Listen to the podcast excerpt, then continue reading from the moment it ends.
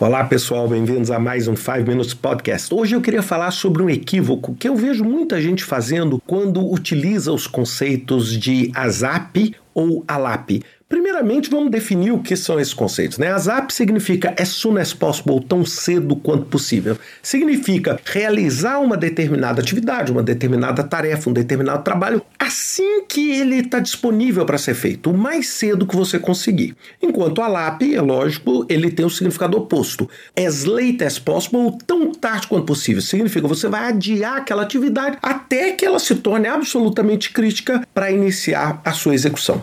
E o equívoco que eu vejo as pessoas cometendo é que elas têm um pré-julgamento de que tudo que é azap é bom e tudo que é ALAP é ruim, ou seja, tudo que é tão cedo quanto possível é bom, é cedo, é o conceito ali que eu brinco na cigarra e a formiga, da formiga. E o ALAP é o que? É ruim, porque você está procrastinando, você sempre deixa as coisas para a última hora. Bem, isso é lógico, tem um fator cultural e tem um fundo de razão quando a gente pensa nos benefícios do projeto, ou seja, quando você quer direcionar e ter um benefício, o que, que você quer? Você quer colher esses benefícios o mais cedo possível dentro do projeto. Agora, nem tudo funciona dessa forma.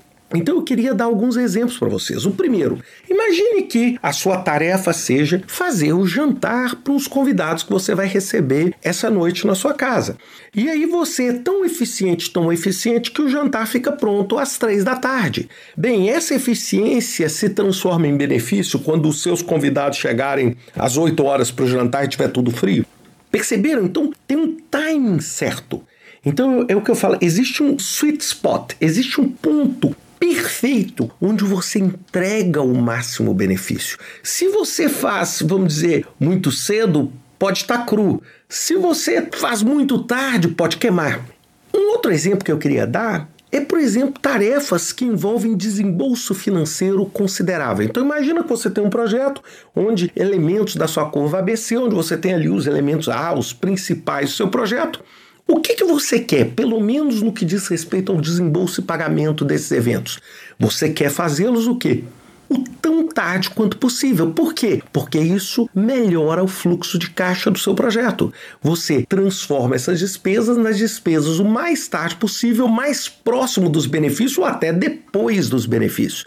Lógico, você vai pagar antecipadamente se existe alguma vantagem para você no que diz respeito ao seu projeto. Agora, se essa vantagem não existir, o que, é melhor para você? É melhor você protelar aquela atividade. Então, o que é importante quando você está fazendo o planejamento de um projeto ou você está, por exemplo, planejando o seu próximo sprint, etc. É você entender o seguinte: ótimo, eu estou fazendo ali o planejamento dos meus releases. Quais são os releases que eu devo fazer o mais breve possível porque eles vão gerar um benefício? Agora, quais recursos ou quais características eu devo fazer o mais tarde possível, por exemplo, antes de obrigar aquela pessoa, por exemplo, a assinar um determinado produto, se isso é no caso de um software?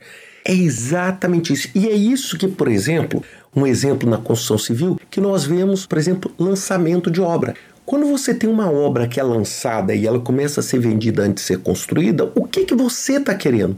Você está buscando o quê? Antecipar um benefício, ou seja, você transforma a atividade de venda em uma atividade o quão antes quanto possível, para quê? Para que você receba recurso financeiro para fazer a obra, ou seja, você faz a obra não necessariamente com seu capital próprio, mas com o capital dos terceiros que investiram no seu imóvel e deixa as atividades mais caras ou as atividades menos visíveis ou as atividades que vão produzir um benefício marginal menor o mais tarde possível dentro daquele empreendimento. Por quê? Porque você, com isso, melhora o resultado financeiro do seu projeto e melhora o seu fluxo de caixa. Então é exatamente esse o conceito que a gente precisa ter. Então a gente tem que parar com esse conceito de que é o seguinte: a ZAP é sempre melhor do que a LAP. Não!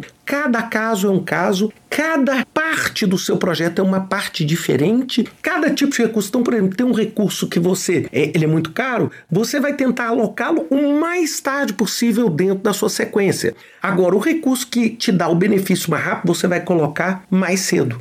Então, ou seja, é isso que é o conceito, inclusive, na produção de just in time, que é exatamente o que você transformar a sua fonte de suprimento numa fonte o mais tarde possível, para que você, por exemplo, não tenha que, por exemplo, na indústria automotiva, estocar pneu. Ou seja, o pneu ele chega quase na hora de ser colocado no carro. Com isso que eu reduzo o custo de estoque, eu otimizo o meu modelo de pagamento, eu diminuo a área necessária para minha produção, etc. Então pensem sempre nisso quando vocês estiverem pensando no que é a ZAP, no que é a LAP. E não vinculem necessariamente a LAP com procrastinar e ruim, e a ZAP com uma coisa boa e cedo. Por isso que a gente fala, tudo pode mudar dependendo da circunstância do seu projeto. Um grande abraço para vocês, até semana que vem com mais um 5 Minutes Podcast.